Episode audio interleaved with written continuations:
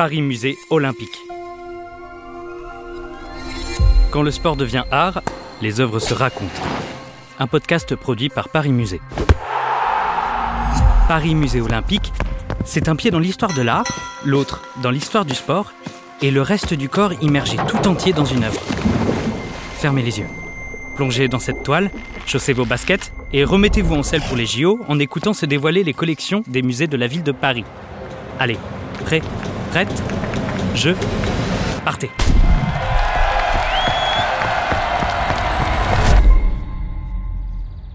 Aujourd'hui, on se mêle à l'équipe de Cardiff, une œuvre de Robert Delaunay, peinte entre 1910 et 1913.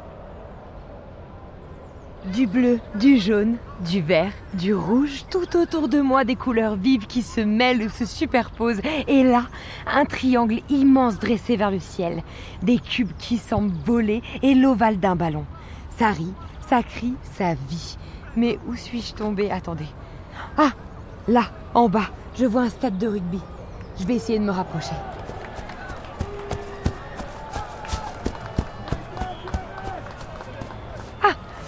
L'arbitre est au bord du terrain, il va sans doute pouvoir me renseigner. Eh, Excusez-moi, monsieur, vous pouvez-vous me dire où l'on se trouve exactement? Bien sûr. Nous sommes en 1913 dans un tableau de Robert Delaunay. Vous êtes au beau milieu de l'équipe de Cardiff. J'aurais pu m'en douter.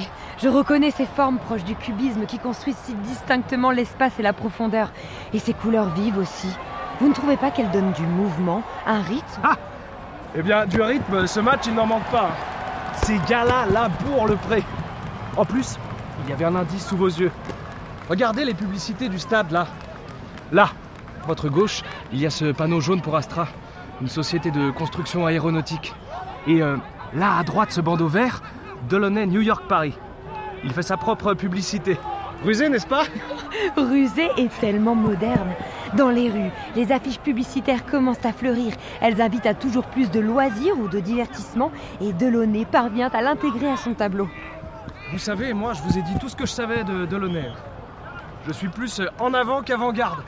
Regardez Regardez Vous voyez là-haut Dans ce ciel si bleu, ce biplan représenté par un assemblage de rectangles.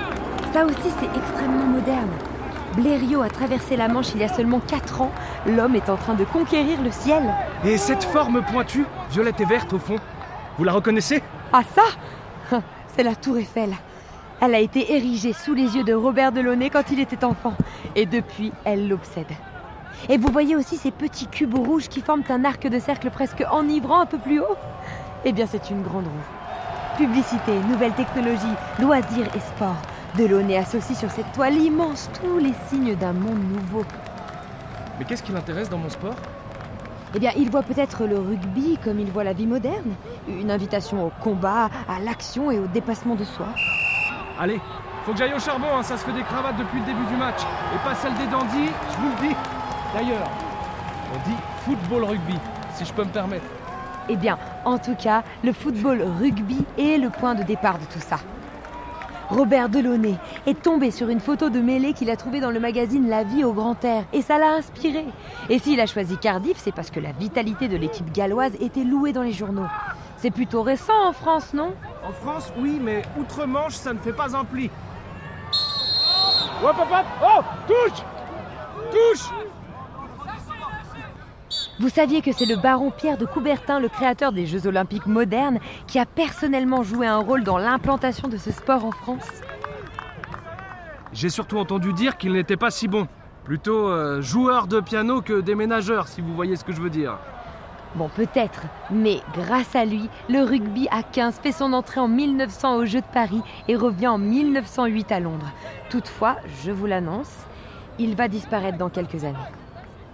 Ah bon Et pourquoi les mouches vont changer d'âne? On est en 1924. Les JO se déroulent à Paris. C'est la finale.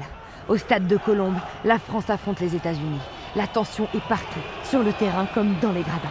Oh, laissez-moi deviner. On a ouvert la boîte à gifles. Je n'aurais pas dit mieux. L'un des joueurs aurait même déclaré C'est ce qu'on peut faire de mieux sans couteau ni revolver. Les Américains s'imposent 17 à 3 et c'est un pugilat. Depuis cette finale, le rugby à 15 a disparu du programme olympique. Hop, renvoyé dans ses 22. Eh bien, c'est une sacrée bêtise. C'est un sport de gentleman. Oh, bon, peut-être pas dans ce plaquage cathédral. Ouh Oh, la tête Aïe, aïe, aïe Elle est presque plantée dans le sol. Ça a l'air douloureux, hein? Carton jaune, là Carton jaune Mais le rugby reviendra. Soyez rassurés. Dans une version à 7, il est officiellement approuvé par le comité olympique en 2009 et réintégré en 2016 à Rio. Bon, eh bien, c'est une défaite euh, écrasante pour les Français, hein, comme on dit. La cabane est tombée sur le chien. Mais dites-moi, j'ai une petite question. Est-ce que Delaunay parvient vraiment à faire ressentir tout ce qui se passe ici? Oh oui, le tableau est tellement grand qu'on a la sensation d'être au bord du terrain. Quand le joueur a sauté tout à l'heure pour réceptionner la touche, j'ai cru sentir l'air qu'il soulevait. Bref, si je peux me permettre, il ne peignait pas avec des gants de boxe. Cette fiction est une immersion sonore dans l'œuvre L'équipe de Cardiff de Robert Delaunay. Une huile sur toile peinte entre 1910 et 1913 et est conservée au musée d'art moderne de Paris. C'était Paris Musée Olympique, un podcast Paris Musée réalisé par Nuit Noire. Cela vous a plu? Découvrez les autres musées à travers Paris Musée Olympique.